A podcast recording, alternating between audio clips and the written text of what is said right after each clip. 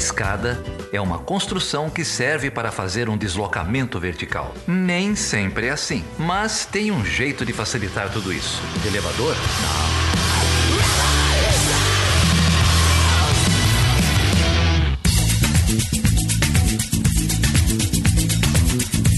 Bem-vindas e bem-vindos ao podcast Ela Chutando a Escada. Eu sou Débora Prado. E eu sou a Carol Pavese. O tema do episódio de hoje é As Mulheres da Revolução Russa. Tamo junto.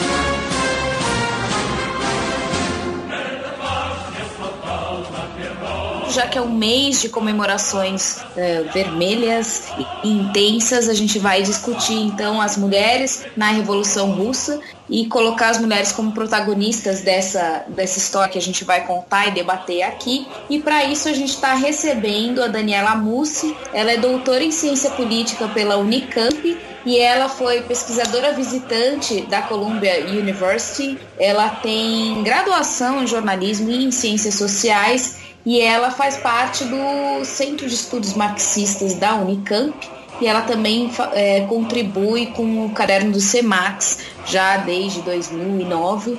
Atualmente a Daniela é pós-doutoranda em ciência política é, na USP e ela está trabalhando agora com ela trabalha muito tempo com marxismo e principalmente Gramsci e agora ela está trabalhando com pensamento político brasileiro. É, Daniela, é um prazer, vai ser um prazer esse papo que a gente vai ter aqui com a Daniela.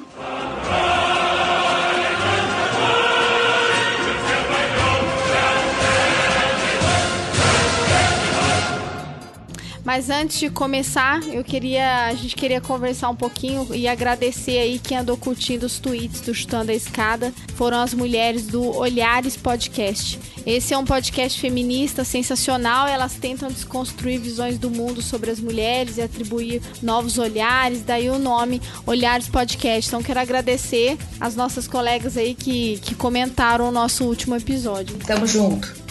E aí, antes da gente conversar com a Daniela, é, eu queria mencionar também uma, participa uma participação super especial que nós tivemos nesse podcast, é, que é a participação especial de Ira Croft.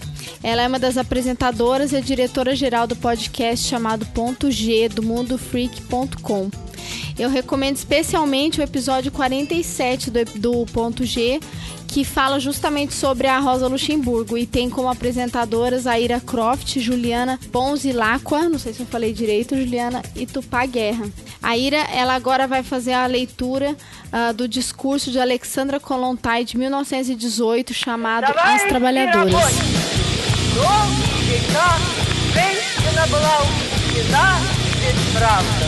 Долгие века она была лишь придатком as Trabalhadoras, Alexandra Kollontai, 1918. Camaradas trabalhadoras, por longos séculos, a mulher não teve liberdade e direitos, pois era tratada como um mero apêndice, como a sombra de um homem. O marido sustentava a esposa e, em troca, ela se curvava ao seu arbítrio suportando quieta a falta de justiça e a servidão familiar e doméstica. A Revolução de Outubro emancipou a mulher. Hoje, as camponesas têm os mesmos direitos que os camponeses e as operárias os mesmos que os operários. Em todo lugar, a mulher pode votar, ser membro dos sovietes ou comissária, ou até comissária do povo a lei equipara a mulher em direitos, mas a realidade ainda não a libertou. As operárias e camponesas continuam subjugadas ao trabalho doméstico, como escravas dentro da própria família. Os operários devem agora cuidar para que a realidade tire dos ombros delas o fardo da lida com os filhos e alivie as operárias, as camponesas. Os operários devem agora cuidar para que a realidade tire dos ombros delas o fardo da lida com os filhos e alivie as operárias e camponesas o peso dos serviços de casa. A classe operária também está interessada em liderar a mulher nessas esferas. Os operários devem entender que a mulher é tão integrada à família do proletariado quanto eles próprios. pois ela trabalha sobre as mesmas condições que o homem. Numa sociedade comunista, mulher e homem devem ter direitos iguais. Sem essa igualdade, não há comunismo. Então, mãos à obra, camaradas trabalhadoras. Iniciem sua emancipação. Construam creches e maternidades. Ajudem os sovietes a organizar refeitórios públicos. Ajudem o Partido Comunista a edificar uma nova e radiosa realidade. Tomem lugar nas fileiras de todos os que lutam pela libertação dos trabalhadores, pela igualdade, pela liberdade e pela felicidade dos filhos de vocês. Tomem lugar, operárias e camponesas, sob a bandeira vermelha revolucionária do vitorioso comunismo mundial. É,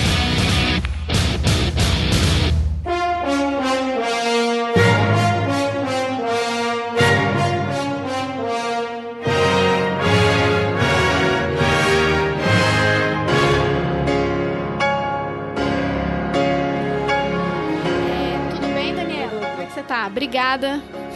Queremos Obrigada agradecer você. aí por você ter aceito participar desse bate-papo com a gente. Não, obrigado a vocês. Eu sempre tive muita curiosidade é, de me envolver mais com podcasts. É uma coisa que está nos meus planos, então é, eu acho uma mídia muito legal porque ela é leve, né? As pessoas ouvem no, no caminho para o trabalho, na rua.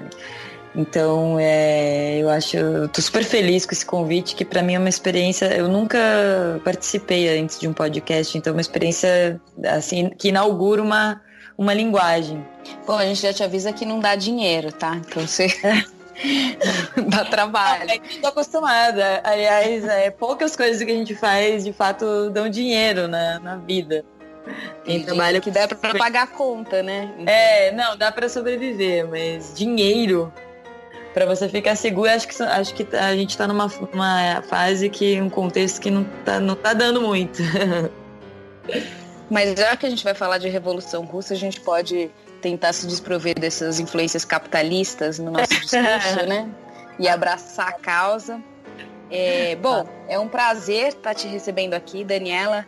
A Daniela Mussi, ela é pós-doutoranda em ciência política na USP e ela está trabalhando agora com pensamento político brasileiro, porque ela teve uma overdose de Gramsci, ela é uma super expert em Gramsci, ela fez o doutorado na Unicamp justamente sobre o pensamento gramsciano, é isso aí? Acertei? Exatamente.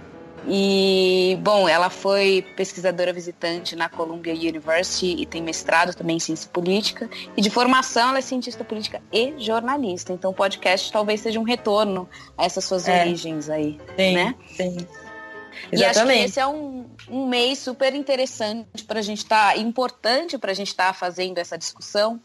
E depois que eu fui fazer o meu dever de casa aqui, estudar um pouco sobre mulheres e revoluções, é, e principalmente mulheres e revolução russa, eu percebi que a gente deveria ter feito esse podcast em março, porque é um Claro. mês que marca a participação das mulheres, né? O início, aliás, não é o início, mas é um mês simbólico para essa luta das mulheres na revolução, né? Então outubro Sim. fica um pouco tardio. Mas É, na verdade, outubro é uma, é uma continuidade, né?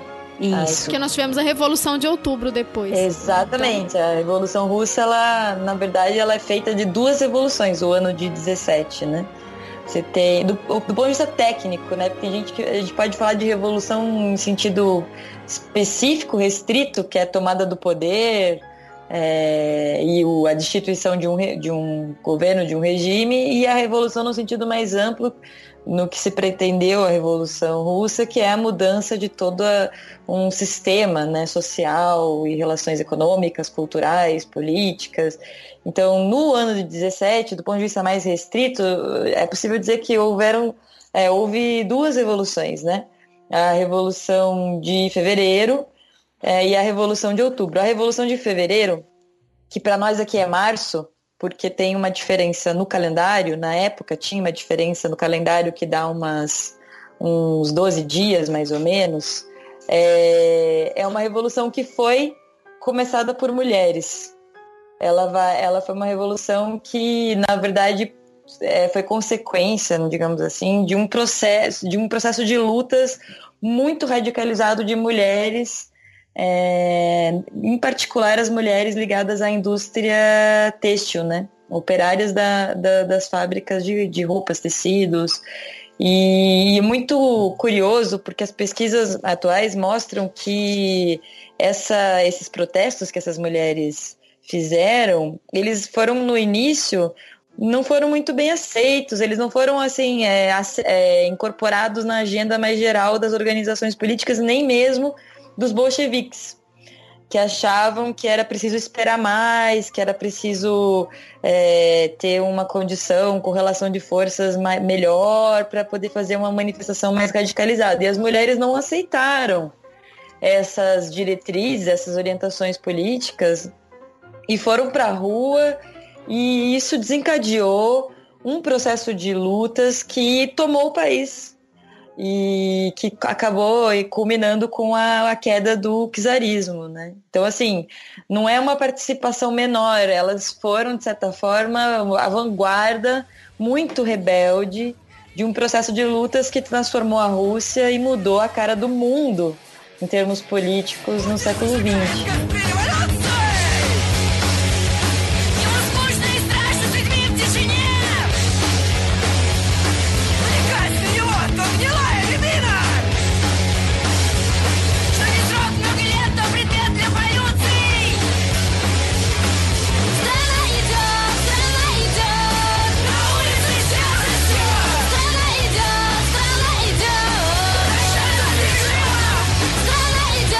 Inclusive, é, 8 de março, o Dia Internacional das Mulheres, em vários, em vários lugares, menos nos Estados Unidos e mais alguns, é, é justamente o dia que teve essa, essa revolta simbólica das mulheres, essa greve das mulheres da indústria têxtil né, que foram às ruas e depois puxou um movimento contra o Kizar, uma marcha que no final tinha mais de 100 mil pessoas nesse, nesse protesto.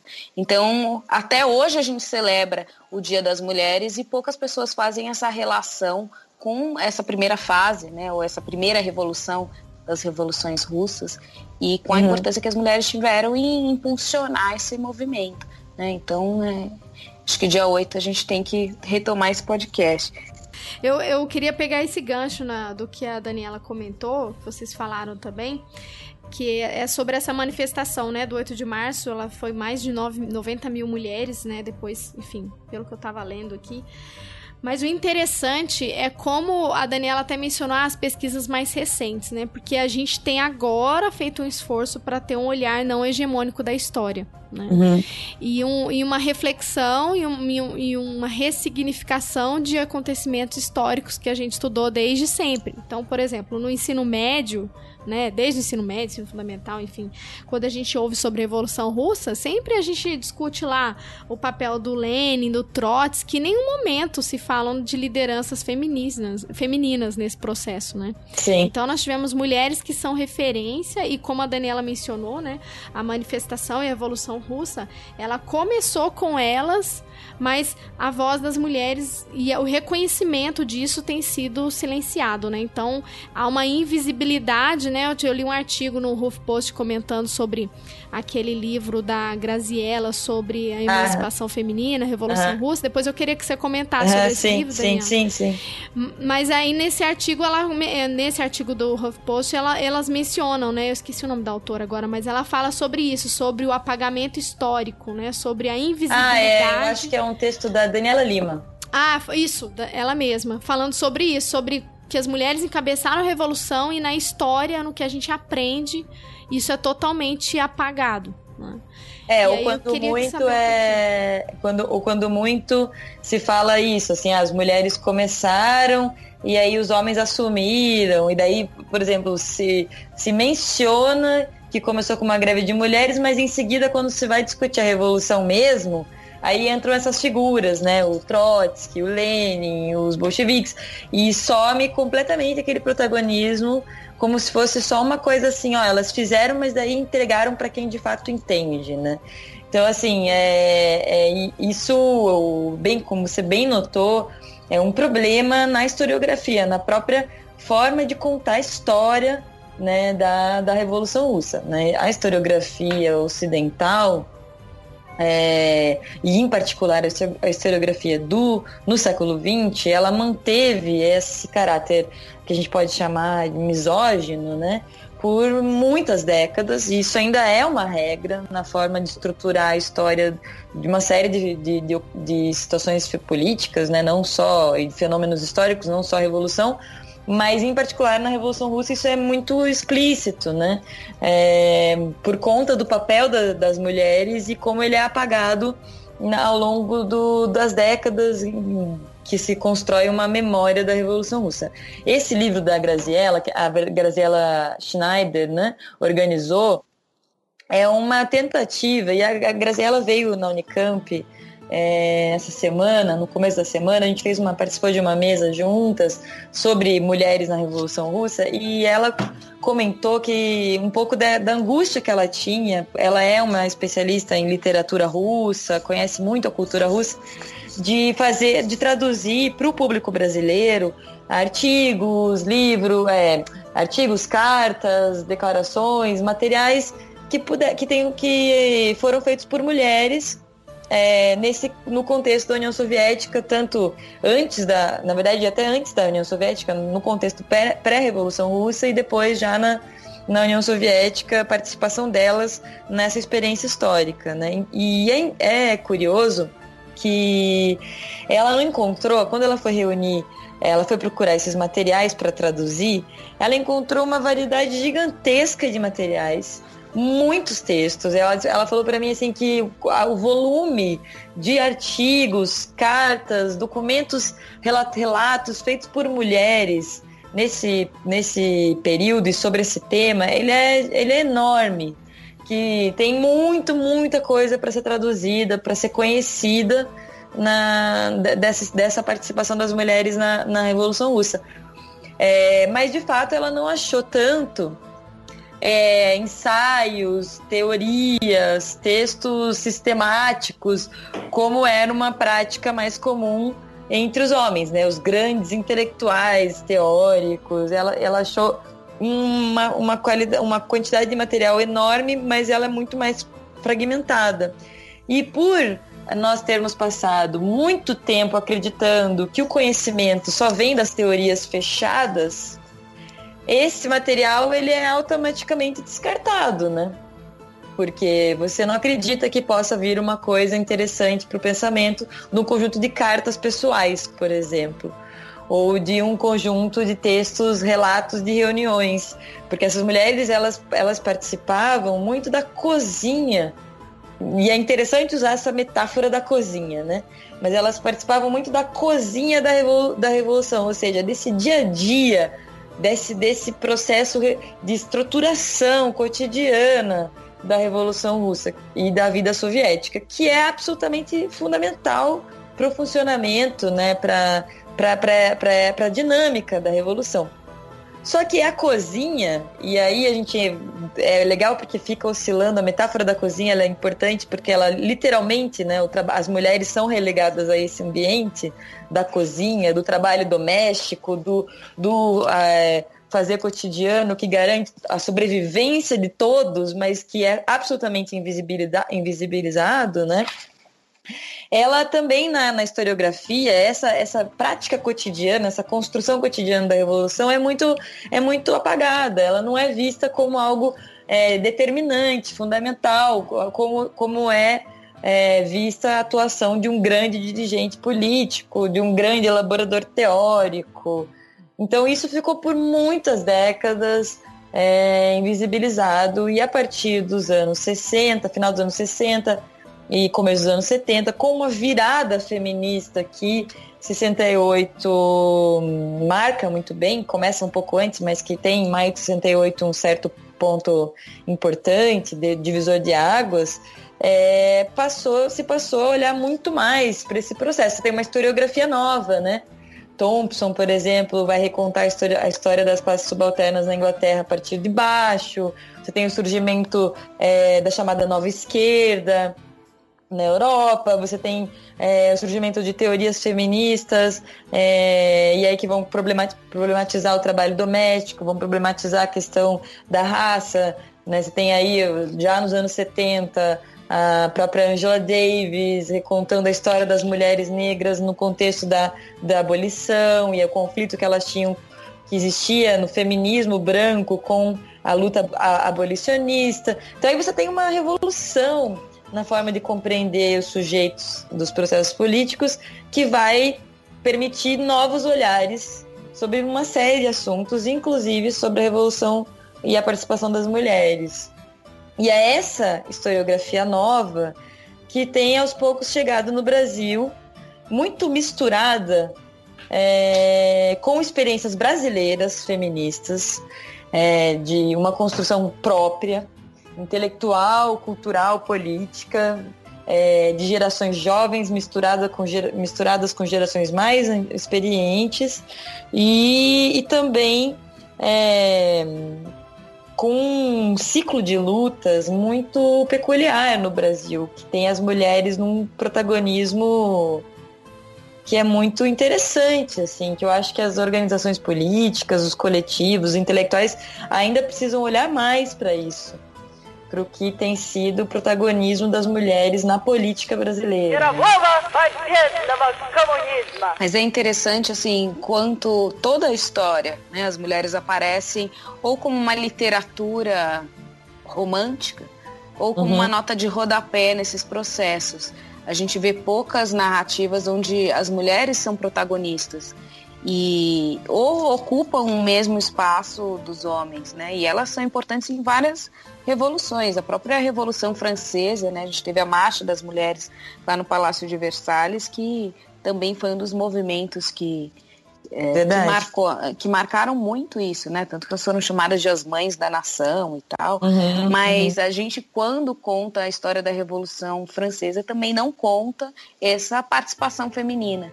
Né? E, e, e, acho que é muito importante. E assim, esse tema que a gente já tinha discutido quando você veio aqui duas semanas atrás, né, na PUC Postos, falar sobre isso, me fez refletir o quanto eu me sinto envergonhada enquanto mulher de saber tão pouco dessa narrativa da história na perspectiva das mulheres. É como se a gente não existisse, fosse anulada. Né? Eu me sinto anulada nessa história e me sinto com vergonha de, enquanto mulher, não ter consciência desse processo. Óbvio, né, que até minha formação na escola a gente não vê isso e assim, eu fiz Exato. ciências sociais na graduação. Né? E Exato. mesmo ali você viu o que? Rosa Luxemburgo, uma ou outra, assim, é, mulher que aparecia na narrativa e que você estudava meio ampassando. Mas mesmo nos cursos de graduação, lógico que né, eu já tenho uma certa idade, então isso a gente não tinha uma agenda de gênero ainda tão forte, mas acredito que pouco tenha mudado na forma uhum. como, a história oficial é contada. Né? É, eu, eu acho que isso tem muito a ver com aquela ideia da Simone Beauvoir que, coitada, né? Aqui no Brasil ela foi tomada como um, né, por esses setores conservadores como uma, é, uma bruxa, né? Assim como a Butler recentemente, mas ela, ela tem uma ideia que é fundamental, absolutamente fundamental para pensar isso que você falou agora, Carol, que é essa ideia do tornar-se mulher, né? O que é o processo no qual nós nos tornamos mulher na sociedade é, nas, nas sociedades ocidentais, né? seja na, na periferia do capitalismo, seja no centro. Né? É um processo no qual você aprende a valorizar ou a identificar a história como um feito de grandes homens. É, para o qual as mulheres podem, no máximo, ter contribuído de maneira secundária e absolutamente lateral. É, ou quando muito numa mitologia, num simbolismo que é, é super paternalista, que é essa ideia de de que as mulheres estão ali garantindo um grande homem, que estão ali da, dando suporte para aquele grande homem, que elas sozinhas não conseguiriam, mas elas elas contribuem com seu trabalho, energia e esforço para aquele grande homem realizar seus, seus grandes feitos, né? E isso então, faz de é você uma grande mulher, não é? Onde, e isso sabe? faz de você uma grande mulher, exatamente. um grande homem é sempre trás, uma grande mulher. Um grande homem. O que te engrandece é apoiar um homem. Exato. E você é formidável. Exato. Então, então você a gente é acostumado na escola a sentar e, e, e ficar admirando essa história dos grandes homens é, e se ressentindo desse lugar que vai ser o lugar ao qual teremos que nos resignar, que é o lugar de uma grande mulher, porque, porque há um grande homem. Né? Então isso é uma coisa que, que, que tem que ser quebrada, é um processo muito dolorido, individualmente e coletivamente, ele exige desgastes de todas as ordens. É, e, é, e é, o interessante é que ele é tão forte, essa cultura, que toda nova geração de mulheres precisa trilhar um caminho para desconstruir isso. Algumas gerações conseguem fazer isso de forma é, melhor e, e, se, e se enfrentam mais, outras não estão em contextos políticos de mais recuo e, e, avanço do conservadorismo, então tem mais dificuldade, acabam fazendo isso às vezes numa uma forma mais clandestina. Então, cada geração de mulheres né, vai enfrentar isso de, um, de uma forma diferente, mas todas vão ter que enfrentar essa hegemonia misógina. E isso é um desafio permanente de, de, de enfrentamento. Né?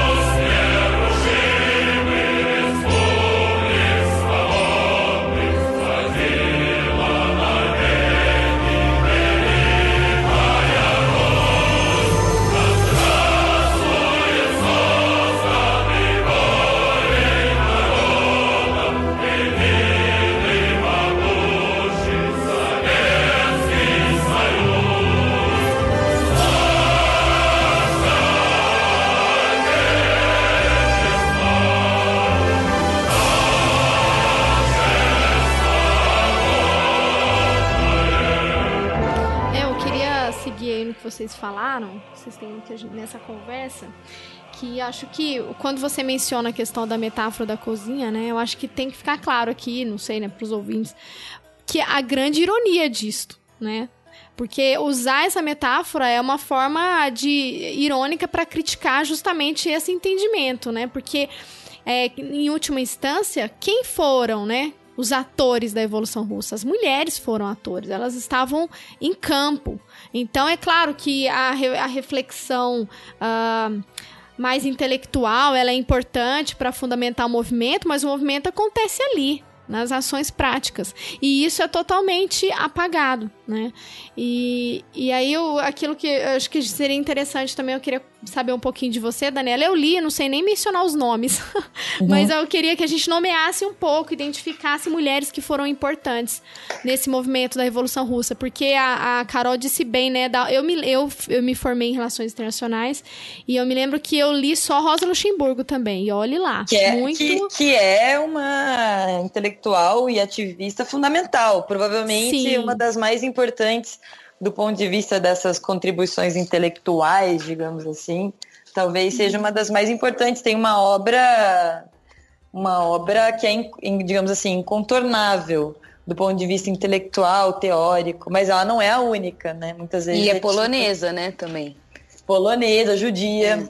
É, é, a Rosa é um nome é, muito interessante você ter falado isso, porque assim, primeiro, é, falando um pouco da Rosa, antes de citar as demais, né? A Rosa é uma das teóricas é, desse processo político que é anterior à Revolução, né? Mas que tem também a Revolução como uma questão chave, mas ela é anterior, ela, ela já está no começo do século XX, em todas aquelas polêmicas sobre o partido, sobre a, as questões políticas que envolviam é, a Polônia e a relação da Polônia com a Rússia e a questão alemã e outras questões envolvendo a questão do partido, do movimento, da economia.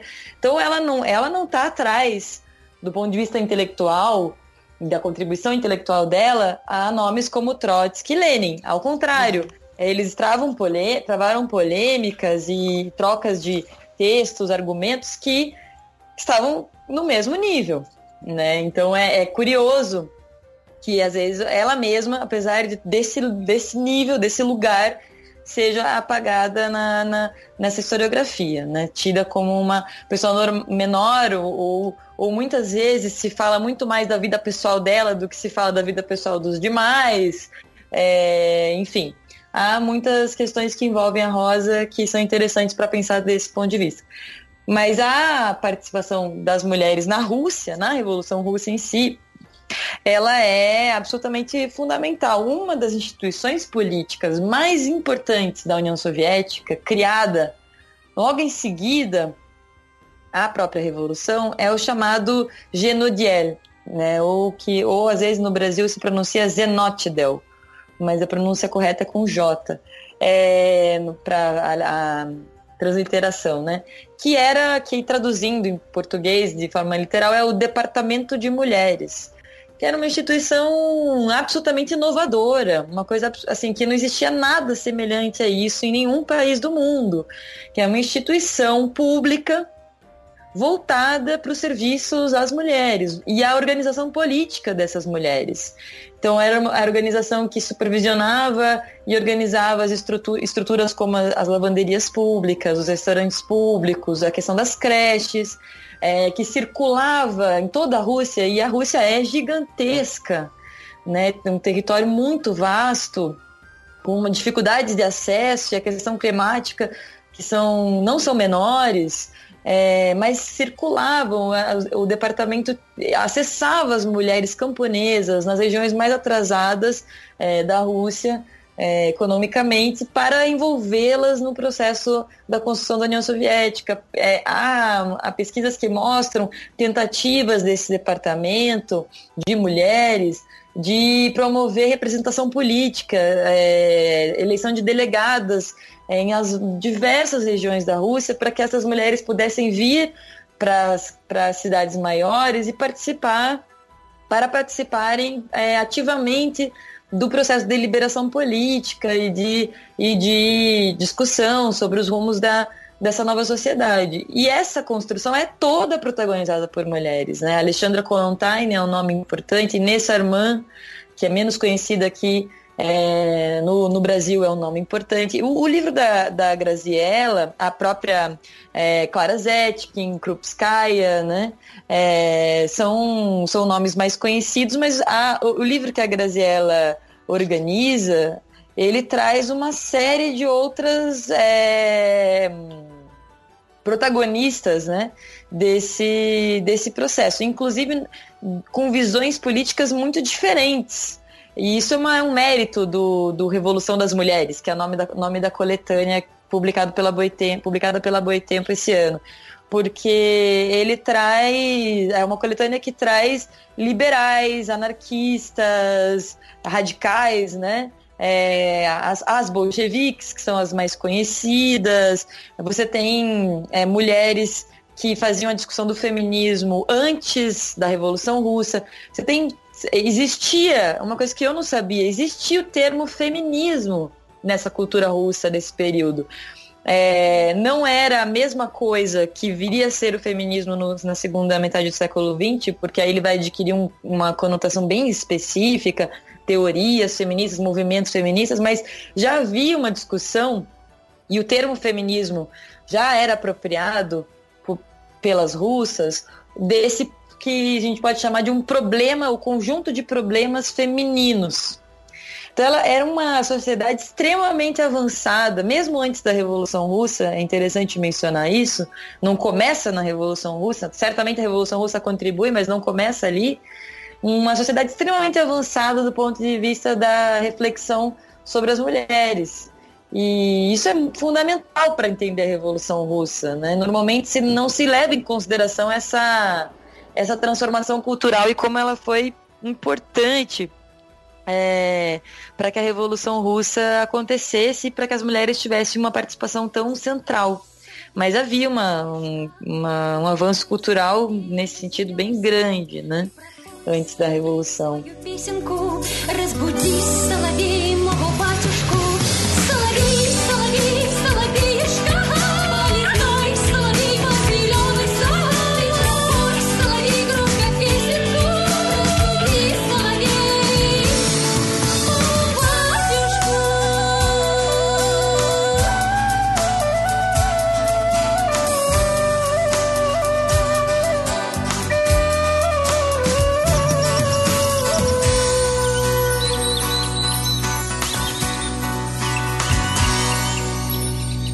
Quando você mencionou agora essa questão do conceito do feminismo ainda no final do século XVIII, já na Rússia, né? Eu achei interessante. Eu, eu preciso ler mais, tal, mas eu me lembro que no trabalho que nesse livro que ela menciona também, ela fala sobre o papel da Ana Kalmonovich, é assim que fala, é assim uhum. que que pronuncia o nome dela, e, e ela já tinha escritos naquela época que são totalmente atuais, né? Sobre uhum, a luta uhum. das mulheres, sobre essa questão é, da, do discurso, do olhar hegemônico, né, sobre o papel do, dos homens e como eles deveriam ser só, enfim, os principais atores do processo. Eu achei bastante interessante, assim, porque são nomes que a gente não conhecia até então, Sim. pelo menos eu. Sim, sim, e tem, e, tem, e tem muitas outras, né? Na verdade, é, a, a Graziella comentou que a ideia delas é, porque esse, esse, esse volume ele reuniu artigos, atas, né, relatórios, textos políticos. O foco foi mesmo é, documentos mais escritos políticos, de certa forma, é, de linguagens diferentes, é, no contexto anterior e, e posterior à Revolução, tendo a Revolução como um divisor de águas ali.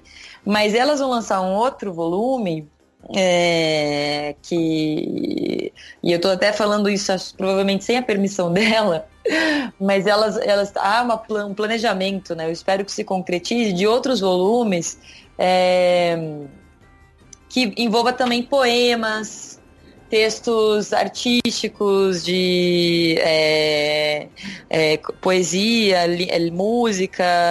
A ideia não é ficar só na na, nos textos políticos, porque o que ela quer, o que é bem importante, uma coisa que a Graziella fala e que eu gosto muito, é dessa diversidade de linguagens é, das mulheres nesse, nesse período, né? Assim como você tiveram os poetas homens, Mayakovsky, é, bom, os, romancistas, né, de, de Gorky, etc., de várias matizes políticas e tal, você tem também o Eisenstein no cinema e tal, você tem também uma, uma vivência cultural muito rica e diversificada das mulheres. Então, a ideia é mostrar também esse, esse outro aspecto, né? E aí vão aparecendo outros nomes é, desconhecidos, né? Aqui ela cita alguns que já são desconhecidos para nós, né? É, como a Shapir, a Kalmanovic, é, é, a própria a Kuskova, etc., além da Armandi, da Krupskaya, da Kolontain, mas vão, vai surgir, vão vir outras mulheres ainda e nós, a gente vai precisar aprender a falar o nome delas. e os nomes são, são difíceis, né? Mas as ideias são muito legais, muito interessantes. E acho que, bom, é, além desse, desse protagonismo intelectual das mulheres, né, uma coisa que você já tinha mencionado também é a importância da luta e o quanto essa luta, ela foi, esses direitos, eles foram conquistados pelas mulheres. Né? Isso é uhum. é uma coisa que a gente pensa muito hoje, mas é, não, esses direitos eles têm que ser conquistados em todas as esferas, né? E as mulheres Sim. que protagonizaram não só boa parte da Revolução Russa na sua agenda geral, mas liderando uma agenda feminina. Né? E acho Sim. que é importante que na época é, colocar as mulheres, embora você tenha falado muito da cozinha, mas o quanto elas estavam no chão da fábrica, né? Nessa sim, já... sim. Então, sim, quando elas já eram chão... agentes econômicos no, muito importantes. No chão da fábrica. Antes... Elas estavam no front, né? Você tem. Isso, isso a gente está falando ainda antes da, da Primeira Guerra, né? Uhum, então, uhum. nas vésperas ali. Então, assim, é, a gente já via, não é, essa ideia de que as mulheres também assumiram uma atividade econômica em função das grandes guerras, isso uhum. é um uhum. mito, né? Elas já uhum. tinham esse papel. Só que aí, uhum. lógico, elas ganham mais destaque durante a guerra e aí se associa muito a isso. Né? Sim. É, a ela suprir, é engraçado isso, que ela preenche a lacuna que o homem deixa né? E não é bem assim a história. Sim, já sim, ocupavam sim. esse espaço lado a lado antes mesmo dessas, dessas grandes guerras. Mas uma coisa que me chamou a atenção quando eu estava fazendo minha pesquisinha aqui é uhum. o quanto, quanto de direitos foram adquiridos de fato, né? De novas leis e, e de uhum. benefícios benefícios sociais e questões que hoje a gente olha para o Brasil hoje, a gente está longe de ter esse modelo, e olha para a Rússia hoje e vê o quanto isso foi retirado. Mas é, você falou da Alexandra Kolontai, né? ela foi a primeira mulher no governo e ela foi comissária de bem-estar social, né? que foi criada essa comissão popular de bem-estar social. E seis semanas depois da Revolução de Outubro, a gente já tem a legalização do casamento civil, que dá o direito a divórcio as mulheres, uhum. né? Uhum. Depois, em 1918, foi criado o Ministério para a Proteção da Maternidade da Infância, que já estipulou uma licença maternidade de 16 semanas, olha só, coisa que os Estados Sim. Unidos não têm até hoje. É, foi banido o trabalho uh, noturno para grávidas e para mulheres no pós-parto, coisa que a nossa legislação de Temer agora acaba de, de revogar. Acesso a clínicas especializadas da maternidade, é, o fim daquela ideia do, da criança ilegal. E olha que bonito, em 1920, o direito ao aborto. Né?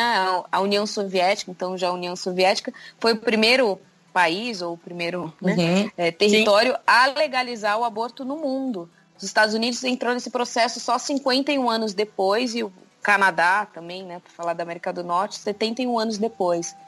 Sim. Essa legalização ela foi retirada durante o Stalin em, em 34 você tem a proibição de novo. Isso, ele volta à criminalização porque ele fala que os benefícios da revolução é, tornam obsoletas a, a, legaliza a necessidade da permissão do aborto. Que as mulheres Sim. já vão controlar. É muito, né? então... Essa história é muito ela é muito simbólica e ela tem uma atualidade assim impressionante, né? Se você pensar que a gente está enfrentando agora, exatamente essa semana, a aprovação numa comissão do Congresso de homens, de homens né, numa, na, da, da PEC que restringe, né, é, a, o aborto, inclusive vai ter esse efeito, né, no, no, nos casos de estupro, né? Então, assim, é um, se você comparar, né, o que for, o que é a Rússia, país atrasado, saído de uma guerra, né, com tanto menos recurso, comunicação, tecnologia como a gente tem hoje, né, do ponto de vista do acesso à informação, à rapidez, aprovando a legalização do aborto, né, e uma série de direitos, estruturando uma sociedade na qual as mulheres de fato poderiam é, compartilhar, ter uma vida plena, autônoma, que não se pudesse restringir às, tarefas mater, de maternidade, ou mesmo sequer serem mães, se esse fosse, se essa não fosse uma vontade delas, né? É, comparar esses dois contextos com uma diferença de 100 anos é realmente muito brutal, né? Eu acho que a gente percebe o, o, como as coisas podem retroceder, né? Como elas podem é, a gente não tem de fato nada garantido. A luta política ela precisa ser permanente porque o retrocesso ele está sempre à espreita, né? E a experiência dessas das mulheres, né? Você comentou da, delas já estavam na fábrica, né? As mulheres lutaram na guerra. De fato, a presença delas no ambiente fabril antes da guerra era menor, de fato, porque havia uhum. uma sociedade patriarcal, havia uma divisão clara da presença das mulheres no espaço público, é, no espaço privado e os homens no espaço público. Isso tudo era muito forte, não só na Rússia, em toda a Europa, tanto que é, o sindicalismo, os sindicatos na Europa defendiam uma política bizarra, defendiam que ao invés das mulheres irem trabalhar na fábrica, que os homens recebessem um salário maior, o que eles chamavam de salário família, para que as mulheres não precisassem trabalhar. Havia essa, essa, essa, essa política misógina dentro dos próprios sindicatos, que era uma forma de defender o emprego dos homens contra a ameaça da entrada das mulheres uh, no mercado de trabalho. É, você veja como é interessante isso, né? É, o corporativismo levava os sindicatos a uma posição absolutamente anti-feminina, né? Misógina mesmo. E depois, com isso na metade do século XIX, mas já para o final do século XIX, você tem movimentos de mulheres de diferentes estratos sociais contestando essas ideias e afirmando é, demandas como educação para as mulheres, trabalho para as mulheres, é, é, questões, demandas econômicas específicas e tal. E quando vem a Primeira Guerra Mundial, você tem uma ruptura muito profunda na, na, nas, nas relações econômicas dos vários países europeus, porque de fato você mobiliza uma quantidade expressiva de pessoas, né, homens da sociedade, para lutarem no fronte e você precisa continuar alimentando as pessoas, produzindo as coisas, inclusive as armas, nas sociedades. Então as mulheres são arrastadas é, de maneira massiva pro, pro, pro meio fabril. Né? Não, não dá nem para dizer que elas lutavam por isso, porque as lutas, não, a proporção é tão grande dessas mudanças que isso afeta inclusive mulheres é, de, de camadas e regiões muito distantes desses meios urbanos onde essa, o feminismo era mais forte, né? E as mulheres camponesas, por exemplo, porque os exércitos, principalmente, em particular o exército russo, tem uma presença camponesa muito forte, né? A militarização pega muitos homens do campo. Então essas mulheres, de repente, elas têm que cuidar da propriedade, elas têm que dirigir a família, elas têm que é, negociar com o governo para ter acesso à ração da comida. É, elas, de repente, elas são jogadas no espaço público, que nunca foi o espaço delas é, mulheres que nunca tiveram contato com a cultura feminista ou de direitos, e de repente elas estão ali. E, ela, e aí termina a guerra, você quer elas vão voltar para trás? É, isso você tem uma transformação na, na subjetividade que ela é, é, um ponto de não retorno, digamos assim. É mais ou menos como a gente vive hoje. Se você considerar, por exemplo, todo o debate que foi feito no Brasil nos últimos, nas últimas décadas sobre a inclusão racial, sobre a, a, a promoção dos direitos das mulheres, com todas as debilidades dos governos anteriores, esses, essas discussões foram popularizadas, elas, elas chegaram nos rincões a juventude brasileira começou a, ter, a sonhar com a universidade, a realmente e a realmente chegar lá. Não era mais aquele único filho que levou da família que, que, que gerações que levou gerações para chegar na universidade. De repente isso começou a virar uma expectativa da, da juventude. Agora você vai retirar isso tudo? Você vai retirar esse espaço conquistado? Não, não é tão simples. Não é tão simples assim, né? No caso da, da Rússia, pelo, pelo impacto da guerra, isso gerou uma, um, digamos assim, uma erosão completa daqueles valores e daquelas estruturas patriarcais sobre as quais a sociedade russa se estruturava, né? E as mulheres se sacrificaram muito, né? É, eu tenho uma, um, um, um historiador é, americano chamado Richard Stites, ele tem um trabalho fantástico sobre o movimento de liberação das mulheres antes é, e depois da Revolução Russa e na União Soviética, e ele fala uma coisa muito interessante na conclusão do livro. Ele fala assim: o que foi a Revolução Russa para as mulheres? Né? As, as mulheres morreram, elas foram trucidadas, elas foram massacradas, oprimidas, espoliadas. É, é, elas tiveram que lutar por todo e cada centímetro de espaço pela sua sobrevivência, pela sua autonomia política, pelos seus direitos. Mas essa luta, em condições tão difíceis, ela foi sentida na sociedade russa por décadas. Mesmo depois do stalinismo, mesmo com os retrocessos a partir dos anos 30, ainda assim você vê o avanço que a revolução havia causado na sociedade russa, a ponto de você ter uma maioria de mulheres na universidade em relação aos homens, que era uma coisa que, que era impensável no começo do século XX e se tornou uma realidade concreta na metade do século. Então, assim, é, é, é interessante que mesmo com todos os retrocessos que passaram pelos quais a sociedade russa passou a partir dos anos 30, aquele impulso, aquelas, aquelas energias canalizadas é, e que tiveram nas mulheres um papel central, elas ainda se podiam sentir, pelo menos até os anos 60, 70. Você tem um influxo da luta pelo aborto, por exemplo, que chega na Europa, a ponto de você ter partidos é, como o Partido Comunista Italiano e outros que passam a ceder à pressão das mulheres e a defender essas, essa, essa, essa causa, que é uma causa muito difícil de ser defendida nas sociedades. Né? As sociedades são muito reativas à questão do aborto. É, tá muita controvérsia em torno desse tema e há muita luta política que precisa ser feita, não só é, pra, de convencimento, mas também de, de, construção de aliados, né? Quem são os aliados das mulheres nessas, nessa luta? E, e, as, e as russas, as mulheres na Revolução Russa, elas tiveram um papel fundamental para projetar essa, essa questão para o mundo.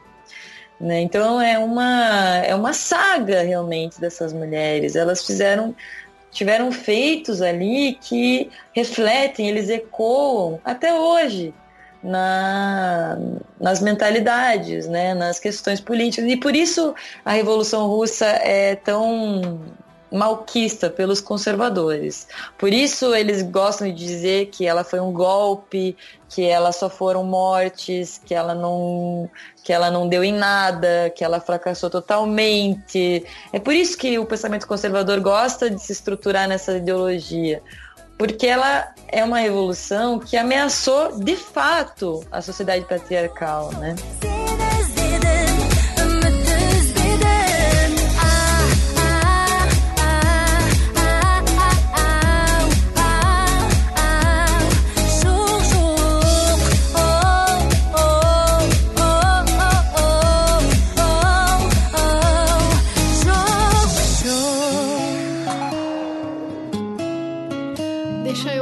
Pitaco aqui, na verdade é uma pergunta para você, Daniela, é, sobre o que a gente está conversando. eu não sei se minha percepção está equivocada, mas pelo que eu pesquisei, assim, a impressão que me passou é que as mulheres na Revolução Russa elas adotaram uma agenda social é, muito forte, né? Sobretudo em decorrência das condições de, de trabalho que elas tinham, né? Então trabalhavam 15 horas, né? Diárias, uh, sem direito a nada, aí, come, aí, aí sim começam a luta pela, pela questão da, da licença maternidade, dos direitos uh, dentro do ambiente de trabalho e fora dele.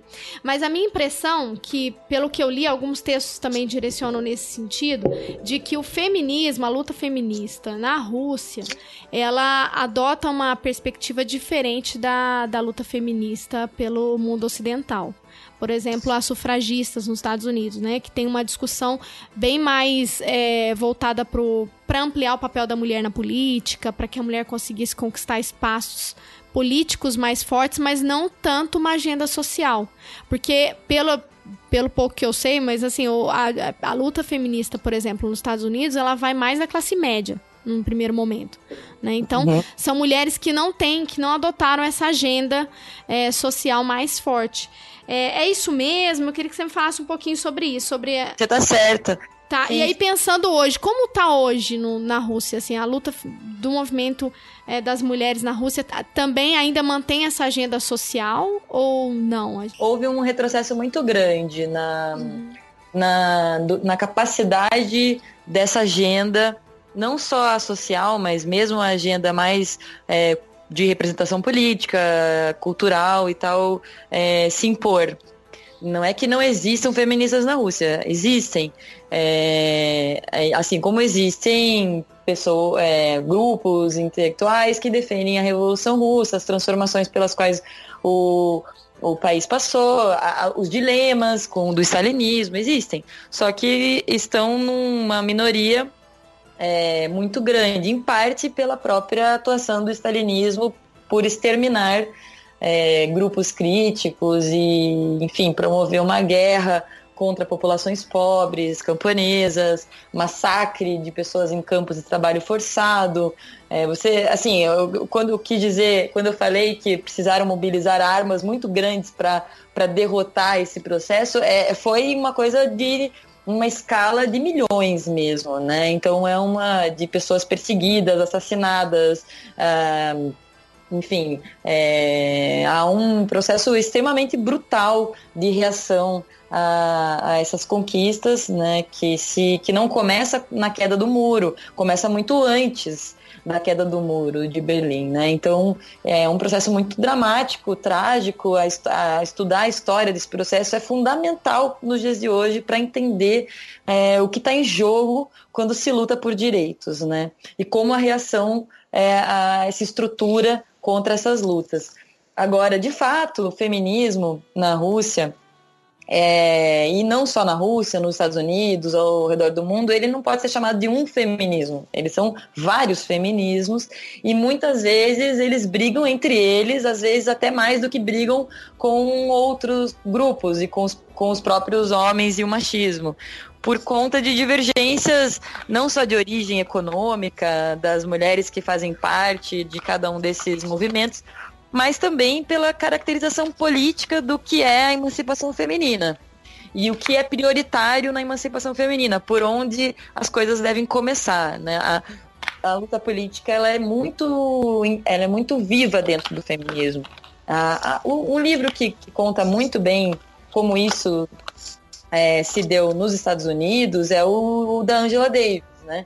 O, é, Mulheres, Raça e Classe, e tem um, e tem um outro. A Boitempo lançou dois, dois livros dela, traduziu e lançou dois livros Angela Davis, Davis que são interessantes e eles, e eles marcam muito essa questão, porque no caso dos Estados Unidos, as sufragistas, é, que era um movimento de mulheres muito importante, algumas ligadas inclusive a aos partidos, às lutas políticas que se davam, muitas eram esposas de, de, de homens políticos, de homens públicos e tal ele, ela, ele passa, é, esse movimento do, do, sufrágio das mulheres, ele passa por uma controvérsia política importante, que é a questão da, que é o conflito com o movimento abolicionista. Sim, sim. Em algum momento se passa a discutir o que é mais importante, abolir a escravidão ou garantir o voto das mulheres.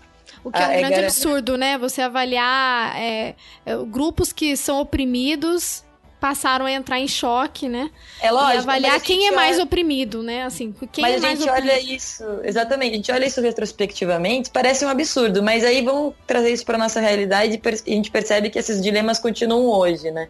Por exemplo, esse ano as mulheres convocaram uma, uma greve internacional de mulheres no 8 de março. Não sei se vocês chegaram a acompanhar isso, mas foi um 8 de março bem interessante o que a gente teve esse ano, 2017, porque ele foi, ele coincidiu com, com uma convocatória de uma greve internacional de mulheres.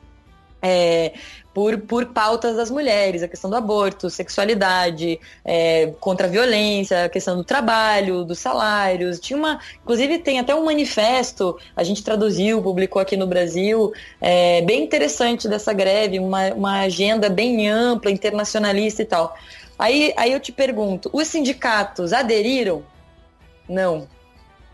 É muito, é muito residual a entrada dos sindicatos nesse, nessa agenda e nesse dia. Porque ainda, na, na vida sindical, o 8 de março, eu estou citando a vida sindical, que é ainda uma, uma, uma universo político mais próximo dessa da defesa dos direitos econômicos e tal. Mas poderia citar todos os, os, os partidos, etc. Mas no, na vida sindical, ainda o 8 de março é visto como um dia para celebrar mulheres, a coisa das flores, como as mulheres são importantes, mães, etc. E as mulheres não querem ser vistas assim. Mas ainda no, nos sindicatos você tem uma cultura que separa essa agenda de mulheres da agenda econômica. Então, é não o dia é de ganhar é dia de é. ganhar aquela batedeira nova, né? é, é, fazem a festa, sorteiam as coisas. É, não, aqui foi bem forte, assim, aqui o sindicato, pelo menos que eu acompanhei da Adufo, foi bem forte, assim, a gente pontuou é, paralisação no dia, no calendário acadêmico, mas de é, fato é uma, de, de fato não é um, é, aí é aquela questão de quando a gente faz aquela falsa impressão, né, aquela falsa percepção de que movimento esquerda é, abraça a luta luta feminista. Né? Não necessariamente. Não necessariamente. Não necessariamente. Então existe a discussão dentro da esquerda que, que oprime, inclusive, o movimento feminista, né? É, oprime, ou, por exemplo, é, é, relega as mulheres o lugar, a cozinha, né? As mulheres Sim. fazem a relatoria da reunião, elas organizam o espaço, elas fazem toda a convocatória, todo o trabalho pesado, mas chega na hora é o homem que assume a assembleia, é, a agenda não pauta as questões femininas. Muitas vezes os encontros sindicais não têm creche, então as mulheres que são mães não vão, não vão na prática, ou precisam resolver sozinhas na esfera privada como vão fazer com seus filhos para poderem participar na esfera pública do, do sindicato. Então, aquilo que deveria ser tratado no público, porque para garantir a presença das mulheres nesses espaços, você precisa é, promover é, políticas como de creches, para que garantir que as crianças fiquem cu sendo cuidadas e. Não, ela, como isso não é, muitas vezes não é garantido, essas mulheres precisam ou resolver sozinhas o que vão fazer com as crianças ou não participam. É, é, a gente continua vivendo esses dilemas. Né? Eles não são. Ele, a gente olha retrospectivamente e vê o absurdo, mas ele é um absurdo que, que segue sendo real, né?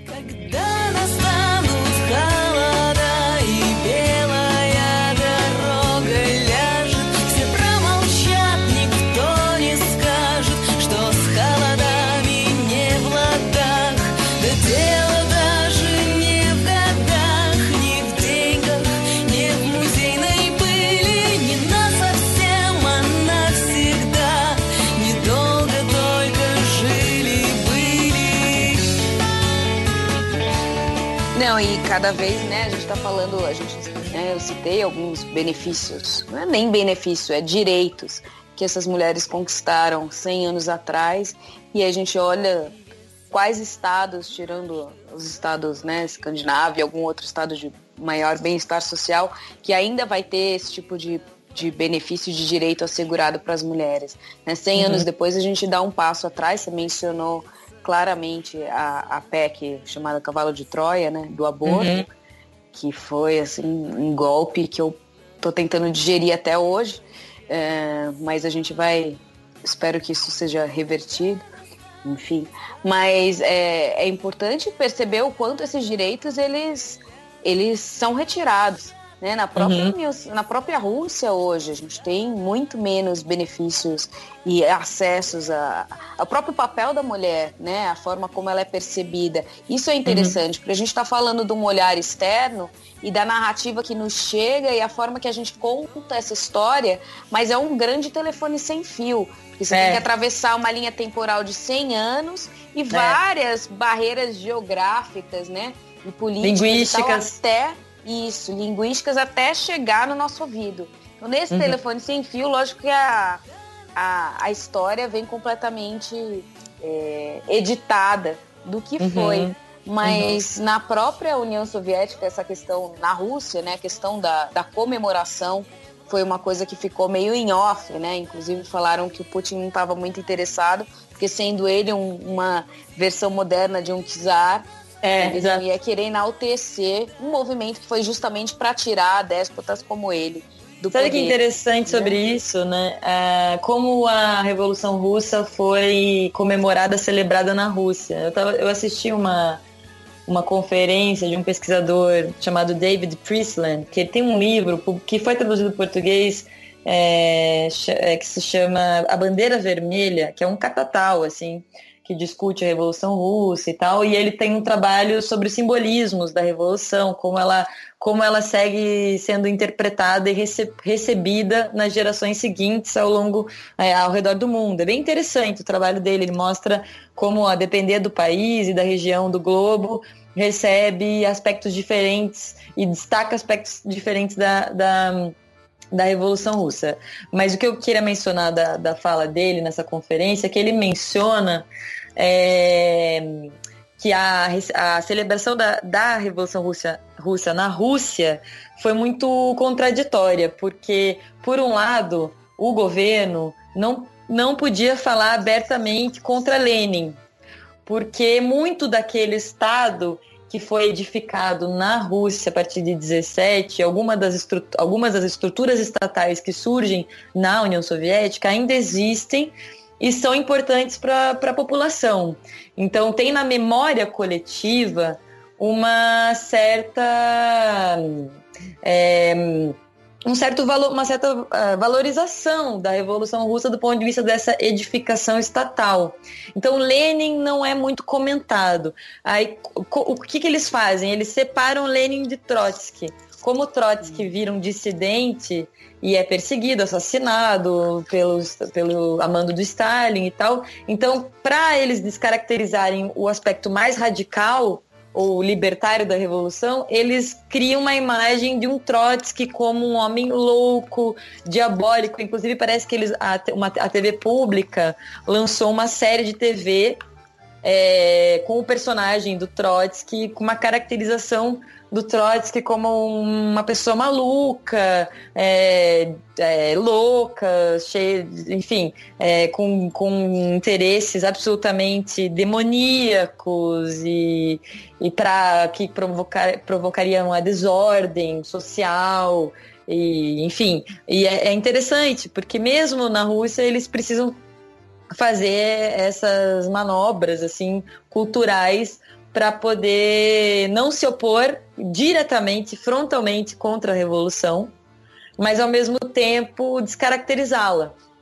Então, uma forma muito é, comum de fazer isso é você criar os demônios do processo, né? Você demonizar uma parte é, e valorizar outra e, e, aproximar essa que você valoriza da imagem do líder político que existe hoje lá que é uma, uma pessoa autoritária, né, um grande pai, um grande pai dessa figura paternal é, emerge.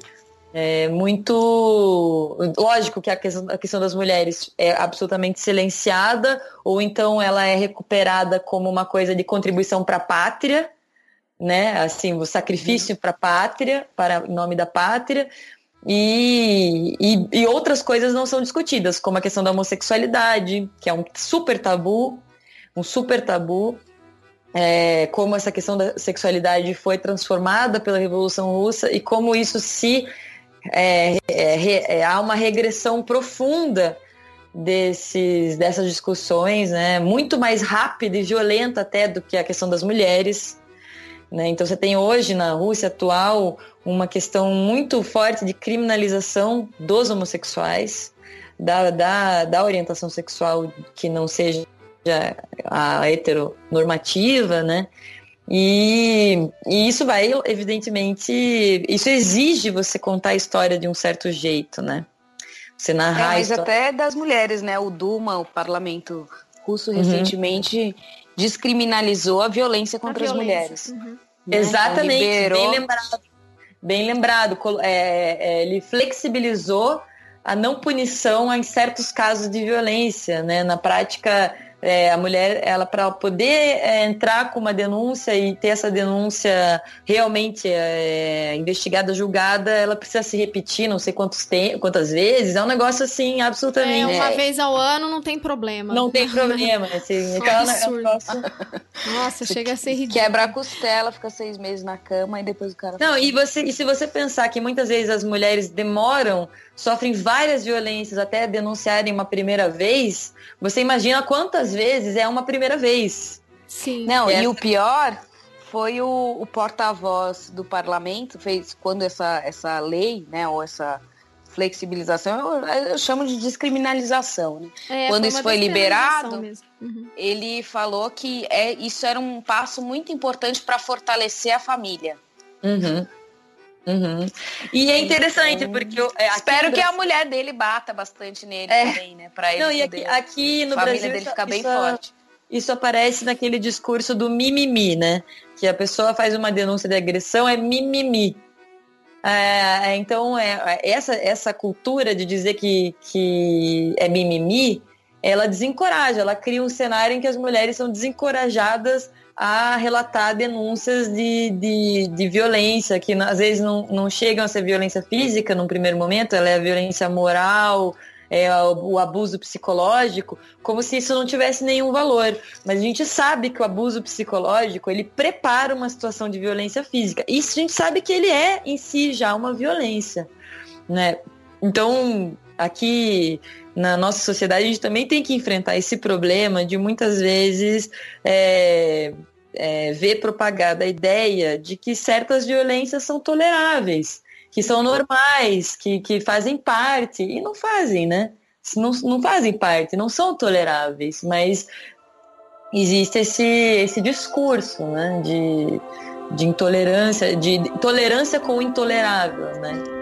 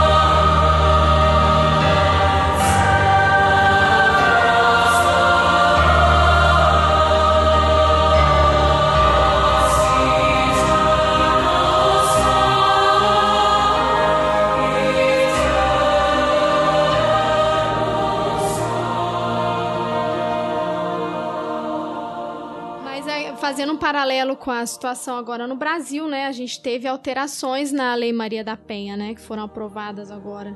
Uhum. No dia 12 de outubro, que também vão no sentido de que, mais uma vez, eles colocam, né, como a, a questão da, do cavalo de Troia, né? Uhum. Porque, por exemplo, é, o delegado ele não pode solicitar a medida protetiva emergencial, né? Uhum. Das mulheres. Então, várias, várias discussões também têm sido, que inclusive já estão caminhando no sentido de alterar a lei, mas não para melhorar. Né? É, e é interessante quando essa lei foi aprovada, acho que em 2006, se não me engano, né? Ela completou 10 anos. Se não me engano, ela é de 2006, essa lei é, ela, a gente fazia muito, o movimento feminista criticava muito as debilidades dela, né?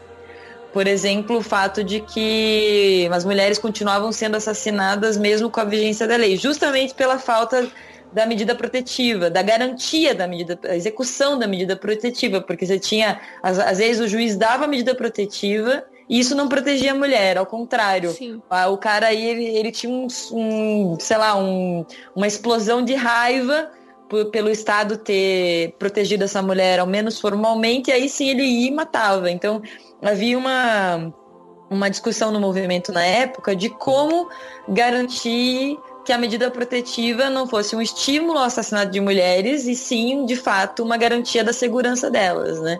E agora você não tem nem mais isso, né? Agora você tem uma dificuldade de garantir, inclusive, a, a proteção formal dessas mulheres, né? E agora, e, e essa, essa, essa mudança na interpretação da lei do, do aborto, ela, ela tem relação com isso, porque agora você tem uma situação na qual uma violência é, sexual nem, nem ela pode. É, as mulheres têm acesso a algum tipo de lei que garanta a elas uma proteção do seu corpo em virtude de uma violência. essa discussão ela não é normalmente feita assim, porque se faz a, a discussão do aborto apenas do ponto de vista da, da questão da vida, né? Da questão, da questão moral, digamos assim. Mas não da vítima, né? Mas não da violência, porque se, se fizer essa discussão de um ponto de vista da violência, ela é uma, uma flexibilização da violência, da descriminalização da violência também. Também. É, você rebaixa é. o nível mais ainda do argumento. Mais ainda contra o direito do aborto, né? Porque não é a favor do aborto, é, é o direito da escolha. É, é o direito né? de uma mulher. Era bom, você tem que ser responsável pelos seus atos, você tem que escolher né, os seus métodos contraceptivos, você engravidou, a responsabilidade é sua. Antes o discurso é esse, pensando num ato em que, que a mulher consente. Né? Sim. Agora não, agora você não é nem você é responsável pelo estupro. Exato. pelas consequências dele, né? Exato. Não é nem pelas suas escolhas. Exato. Ninguém escolhe ser estuprado. É, exato. Né? então o é argumento é assim baixou mais ainda o nível. Na, na, na, prática, você obrigar uma mulher a ter um filho é, fruto de um estupro é você dizer a ela que a responsabilidade sobre o, um efeito daquela violência é dela. Isso. A responsabilidade sobre é totalmente dela. Ela não tem nem ela não tem nem a escolha ela não tem nem, nem a escolha de, de, digamos assim, mitigar, diminuir esse efeito por meio do, da, do aborto se ela achar que assim deve fazer. Ela não tem escolha. Então, na prática, você, é, você de, decide por ela que é, esse efeito da violência será sim sobre a vida dela e ela não tem porquê, ela não tem é, prerrogativa nenhuma para decidir sobre isso. Então, do ponto de vista da violência, isso é um retrocesso. Acho que poucas coisas retrocederam tanto no direito das mulheres como a possibilidade dessa, dessa lei, dessa lei de fato ser reinterpretada desse jeito.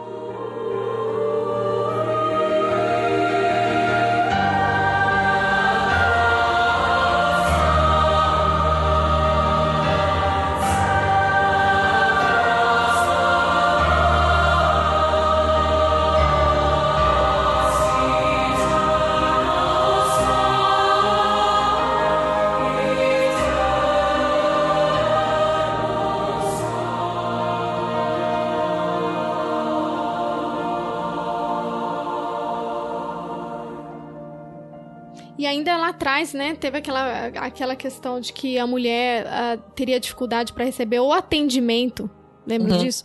Que é um projeto de lei que depois está estacionado, mas que a ideia era que a mulher que sofresse violência, ela não poderia ir direto para ter um atendimento médico. Ela tinha que primeiro é. ir na, na delegacia, é. fazer o registro é, e depois. E se eu não me engano, o redator dessa PEC maravilhosa que a gente está discutindo de ontem, né? Do dia. Uhum. 9 de novembro, não sei quando vai ao ar esse podcast, mas o redator é o grande Aécio Neves, né? uhum. que prestou esse mais um favor à, à humanidade no seu legado. Mas, e, mas eu acho que o eu acho que dessa outra que ela que a Débora mencionou da questão da dificultar o atendimento às mulheres vítimas hum. de estupro e tal, é do, era Cunha. Eduardo Cunha, né? É do Cunha. Então, assim, os maiores corruptos do Brasil são os responsáveis diretos da, da redação e do encaminha, e da encaminhamento desse tipo de lei. Isso é uma coisa assim tão absurda tão absurda que que faz assim pensar sobre o conjunto das coisas, né? Porque não tem os sujeitos é muito são muito peculiares, né? Desse, desses ataques, né? E eu acho que isso reforça a importância da gente ocupar os espaços políticos em todas as esferas, né? Sim. De para tirar essa essa luta de uma esfera só de um plano doméstico, privado, é, uhum. e não governamental e ocupar os espaços públicos. Com é, e, e construir né? alianças. Né? Ocupar, é. Mas assim, enquanto nesse, na, nesse comitê de ontem tinham 18 homens uma mulher, que era Érica, não sei o que, que ela é do PT. Né? E ela uhum. foi completamente silenciada nesse debate. Então, uhum. assim, com uma representação das mulheres de 10%, geral no, no, legislativo, em média. Ah, sim, sim. Fica, sim. assim, no final dos 18 ter uma representava a, a, o percentual de mulheres, mas enquanto a gente não ocupar os espaços e a gente não tomar decisões que nos reguardam, e acho que isso é um bom legado da Revolução Russa. Né? Uhum. É, lógico que não dá para especular, mas é difícil imaginar que essa agenda femini, é, feminista que se avançou tanto, não sei nem se é feminista, mas das mulheres, de direitos humanos das mulheres, que avançou, uhum. avançou tanto, foi muito e fundamentalmente porque as mulheres ocuparam esse espaço e fizeram Sim. suas demandas. Porque a partir Sim. do momento que a gente sai desse protagonismo, que é o caso atual, você perde uhum. seus direitos na hora. Você tem que Sim. ocupar, conquistar e permanecer lá para garantir a continuidade desses direitos. Né? Sim. E, Sim. e que foi, acho que o que não aconteceu na Rússia. Né? Isso demonstra Sim. muito quanto isso é uma luta constante. E é, e mostra se... como a reação aos direitos de todos muitas vezes assume a forma da reação ao direito das mulheres. E isso é uma coisa que falta à esquerda entender que lutar em defesa do direito das mulheres é lutar em defesa do direito de todos é, dos direitos de, das, de uma sociedade mais democrática de conjunto. E, e, e, assim, isso é uma coisa que me assombra, porque os, as esquerdas, agora eu acho que isso tem melhorado um pouco, mas elas é, custa as organizações políticas, e eu falo no sentido amplo, sindicatos, partidos, coletivos, é, enfim, é, custa representantes políticos entender que essa não é uma agenda particular Aquilo que você falou, ela não é privada, ela não é particular, ela não é específica. Ela carrega em si a pressupostos dos direitos universais, os direitos de toda a, a sociedade. De uma sociedade que se quer democrática, inclusiva, é, de garantias. Então, quando se vai para a rua lutar contra essa PEC, ou contra a PEC do Cunha, ou contra a, as flexibilizações na, na Lei Maria da Penha, etc., se não se está lutando só pelas mulheres. Eu acho que falta essa, essa compreensão, avançar nessa compreensão, né? Que se, se está lutando em defesa do direito de todos e todas, né?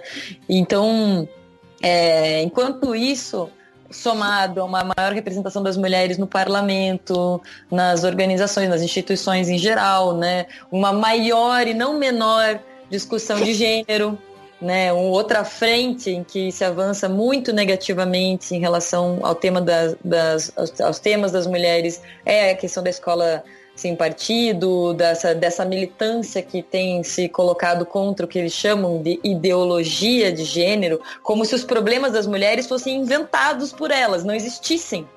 né? Como se fosse tudo uma grande invenção. O feminicídio fosse uma invenção, o estupro fosse uma invenção, a desigualdade salarial fosse uma invenção. São ideologias, não, elas não existem, não são questões reais.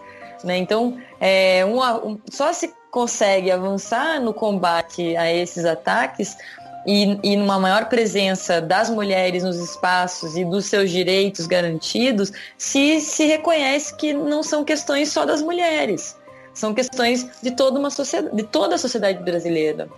E isso eu acho também... que ainda precisa avançar.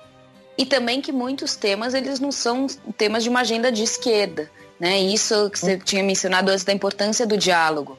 Tem temas, lógico, que tem temas muito pertinentes de uma agenda de esquerda, mas é importante pensar que tem temas que são transversais. Né? A questão Sim. da violência, a questão do aborto, todas essas questões elas vão, é, a gente identifica mais com a esquerda, mas é importante travar um, traçar um diálogo e fortalecer um diálogo com a direita também, que apoia essas causas né, na sua agenda, para que isso se reforce no plano político. Porque é, eu, eu concordo. polarização. Eu, eu né, concordo totalmente. ser esquerdista. E não necessariamente. Né? Quando é, melhor ainda, mas não necessariamente. Então, assim, não é, dá porque. Exatamente. É, na verdade, assim, a questão toda nesse, nesse aspecto das alianças políticas é para onde vão as feministas liberais, as feministas de direita? Se, se é que elas existem no Brasil, não sei, não conheço os grupos, mas porque o que eu observo também é que os partidos, o próprio PSDB, que é um partido que tem alguma agenda liberal, de, de direitos e tal, é, é, histórica, né? Em quadros históricos, por exemplo, o Fernando Henrique Cardoso defende a liberalização da maconha, por exemplo, é, que, são, que são uma pauta comum com a esquerda. É, qual o problema? O problema é que esses partidos eles têm abandonado muito rapidamente essas pautas históricas para poder permanecer num governo que é absolutamente reacionário conservador. É, o, o, PSDB tem feito concessões internas, o que vai acabar, o que está gerando muita crise no partido, mas até agora eles permanecem assim, e eu acho difícil que reverta isso, a grupos como o MBL, que, que são grupos que são responsáveis por fazer a propaganda mais nociva dos ataques a essas liberdades que, que essas direitas poderiam assumir como sua agenda também. A questão ambiental passa por aí também, a questão de direitos humanos passa por aí também. Então, assim, qual o problema? O problema é que as, as direitas brasileiras, essas mais civilizadas, digamos assim, elas têm abandonado essa agenda. E têm deixado essa agenda quase que, que exclusivamente a, a, defesa dela na mão das organizações de esquerda e nos movimentos sociais é, que eles, com os quais eles não, enfim, não se envolvem. Né? Então, é, há uma polarização crescente na sociedade brasileira. Aliás, isso, isso existiu na Rússia. Não estou dizendo que vai ter uma revolução no Brasil, mas estou dizendo que em situações de crise a polarização ela, ela, ela se ela aumenta. E aqueles direitos, aquelas liberdades, aqueles valores que exist, existem num setor mais liberal, mais é, moderado da política, é, vão sendo abandonados. Aquela metáfora do largos os anéis para não perder os dedos, então para não saírem do poder, para não perderem as suas benesses, os seus benefícios, privilégios, eles estão abandonando essa agenda. E isso tá, tem ficado claro no, nos últimos anos, né? Agora sim, lógico, tem setores um pouco mais é, um pouco mais interessantes, como Partido Verde, a Rede, né? A Rede, Partido Verde não, a Rede, que eventualmente se consegue fazer algum tipo de diálogo. Agora, se a crise permanecer aguda é, como ela está, e se, ela, se esse caráter agudo dela progredir, o que é a tendência, eu acho que isso vai ficar. Isso vai ficando cada vez mais difícil para esses grupos e é, e é importante acompanhar, né? Mas onde for possível, também compor com eles, com certeza. Eu sou a favor da revolução das mulheres.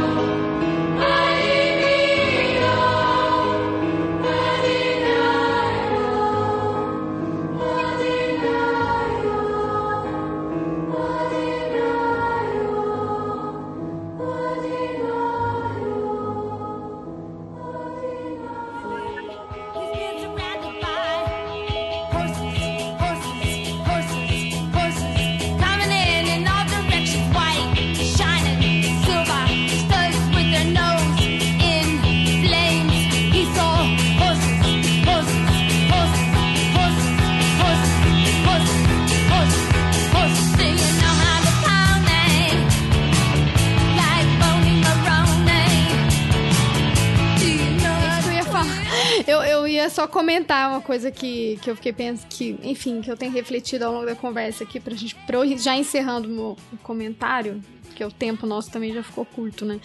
Mas é a questão de que quando eu falei, né, que é um absurdo, talvez não seja a melhor palavra, mas que é uma grande, um grande uma grande contradição e que tem que ser superada é a luta entre os oprimidos, né? Como a gente tinha mencionado a questão da Angela Davis, né? Da, de mulheres sufragistas que defendiam, que eram contra o movimento abolicionista porque elas primavam mais a questão da, da do direito ao voto das mulheres e não compraram, não, não assumiram a agenda uh, da abolicionista. Mas é, é aquela questão da interseccionalidade, né?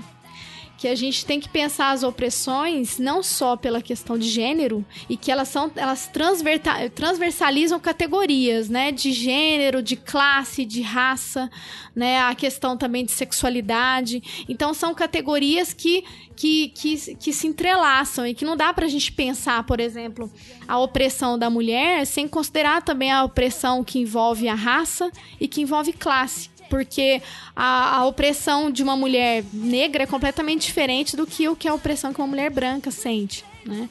E em última instância, então assim, quando a gente coloca é, grupos sociais que são minoria e que, e que se debatem ao invés de se unir na luta, fica cada vez mais difícil, né? Ou nos Estados Unidos antes, nesse período inicial. Mas mais recentemente, por exemplo, quando o Obama se candidatou, teve aquele debate é, que eu acho inócuo, mas que aconteceu lá dentro, de que ah, quem, quem merece chegar ao governo, né? Ah, o primeiro branco, o primeiro homem negro ou a primeira mulher? Né, porque a Hillary se candidatou naquele momento e aí ele foi, ela perdeu, ele venceu, mas teve esse debate que eu acho que não, que não faz sentido. Porque a discussão da, da opressão e da desigualdade, ela perpassa esse debate. Mas né? isso, né? então é, ele, ele per... isso vem justamente para enfraquecer, né? Um discurso muito forte, sim, sim. É, não só forte no seu argumento, mas forte no termo de, de uso estratégico. Porque aí você joga uma. É que nem a esquerda, né? Fica tanto tempo se matando entre ela que o, o inimigo adora, porque ele fica lá à direita, enquanto isso tá. Quanto tempo já tá Sim. tá o Temer? Né? Ele, cre é... ele cresce uhum. isso. Ele cresce, ele se reforça no, na fraqueza do outro. Né? E é, é justamente esse discurso que a gente tem que é, cuidar para não cair, mas também acho que, e aí, né, meio radical, mas acho que é importante também não achar que todas as minorias vão obrigatoriamente ser nossas aliadas. Deveriam uhum. ser mas eu conheço muitos é, homossexuais que são machistas, né? Então, assim, é, na verdade, é feministas é... que são racistas e assim vai, Sim. né? Então, isso é um, assim... É interessante você, assim, concluindo, né, você comentar isso, porque essa é uma nova temática na, na que talvez até valha uma, uma outra discussão, mais adiante, né, que é a, essas aproximações entre setores do movimento social de pautas identitárias e, e posições políticas conservadoras. Isso é uma, uma realidade que vem, se expressou na, nas eleições alemãs, se expressou nas eleições francesas, é, já tem gente estudando isso. É uma questão muito complexa e que exige toda a atenção porque afinal de contas a gente vai ter que responder a pergunta por que foram para esse lado e não se unificaram num projeto progressista, democrático, com viés social, né? E aí é um problemão, assim, as, as raízes disso são, são muitas e, e exigem toda uma atenção, né? Eu fiquei. Eu, eu queria só fechar assim, a minha fala, lembrando um pouco que vocês, o que você mencionou, Daniela, do desde o ensino médio, né? A gente é, senta em sala de aula e olha os grandes homens e como os grandes homens construíram a história, né? E aí isso fica no nosso imaginário e a gente traz até, inclusive depois, mesmo depois que você desenvolve academicamente, sempre fica aquela, aquela reflexão de que que ainda há esse silenciamento das mulheres de que são os homens os mais importantes, os que de fato contribuem, etc, né? Esses dias uma aluna me procurou e falou, ah, professora, a gente deba eu estava escrevendo minha, minha monografia e eu fiquei me lembrando um podcast que vocês gravaram, que a gente debateu sobre feminismo, e ela falou, ah, eu sempre me sinto inferiorizada, eu sempre estou escrevendo meu trabalho achando que eu não estou fazendo uma coisa boa, né? Mas é porque tem essa, essa coisa que é conscientemente construída né, no coletivo dessa sociedade patriarcal de que o homem que tem que ser a referência, né? A mulher, como diria Simone de Beauvoir, a mulher é um ser inessencial, né? Então, o homem ele pode ser analisado na sua totalidade, agora a mulher sempre comparada ao homem, né? E isso é muito forte, né? E para quebrar isso é uma coisa muito difícil, né? É, de, de, de, se reconstruir.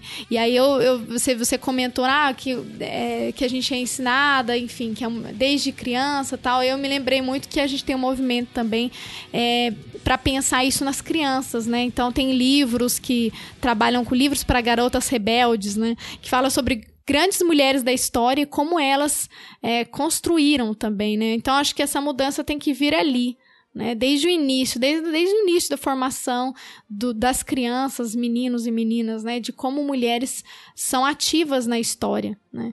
E foram e são protagonistas, porque isso é desconstruído pra gente, né? A minha geração não teve isso. Eu espero que as próximas a gente tenha esse esforço. Vamos né? fazer um pedido é, aos professores e professoras de história que contem essa história direito a partir de agora, né, para que as próximas gerações. Por favor. É, se o Escola Sem Partido não nos bloquear, acho que consegui, venceremos. Nossa. Obrigada, Daniela. Quero agradecer, viu? a sua participação. Você trouxe um conhecimento aí vasto sobre Rússia que a gente eu aprendi muito também, porque eu tinha feito uma pesquisa, mas certamente tava agora eu tive a certeza de que eu tenho que ler mais sobre isso. Mas obrigada mesmo. Eu tenho certeza que as ouvintes e os ouvintes também é, vão aprender demais com essa conversa. Foi bom demais e que a gente repita, né? Outros, outros bate-papos aí. Que, sim, eles são, eles são amargos, né? Mas, são, mas é um amargo que a, que a gente tem que trabalhar e, e se transformar em força, né? Então, é, apesar dos, do momento que a gente vive hoje ser de tantos retrocessos, eu vejo um pouco como você falou, né? Mesmo que eles tenham tentado apagar o papel das mulheres na Evolução Russa, hoje, é, apesar de todos esses esforços, a gente tem um movimento que não, se, que, que não dá para voltar atrás, né? Exatamente. Não, não, não vencerão sem luta. Acho que, que essa indignação desses, desses temas e da, dos argumentos que a gente discute aqui, que isso sirva de munição para a gente ver a importância de se unir e fazer a nossa revolução em todos os planos né, e transformar um pouco o mundo no mundo onde a gente tem o espaço que a gente merece e, e, e que conquista. Vamos por aí, rumo ao nosso outubro.